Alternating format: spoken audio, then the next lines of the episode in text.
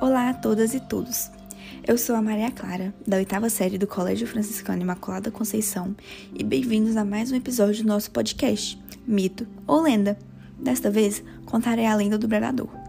A lenda do bradador, ou corpo seco, remete à região centro-sul do Brasil e é contada por viajantes cansados e solitários. De acordo com o folclore brasileiro, o bradador é uma alma penada que em sua vida passada foi um pecador que não acertou seus pecados antes de morrer, e por isso a terra o devolveu quando foi enterrado.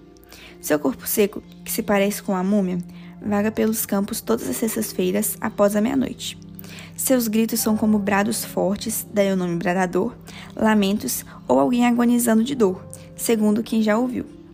Para que este corpo sem alma seja enterrado, é necessário que ele encontre uma mulher chamada Maria sete vezes, mas nenhuma moça teve coragem de enfrentar as noites no campo com seus fortes gritos.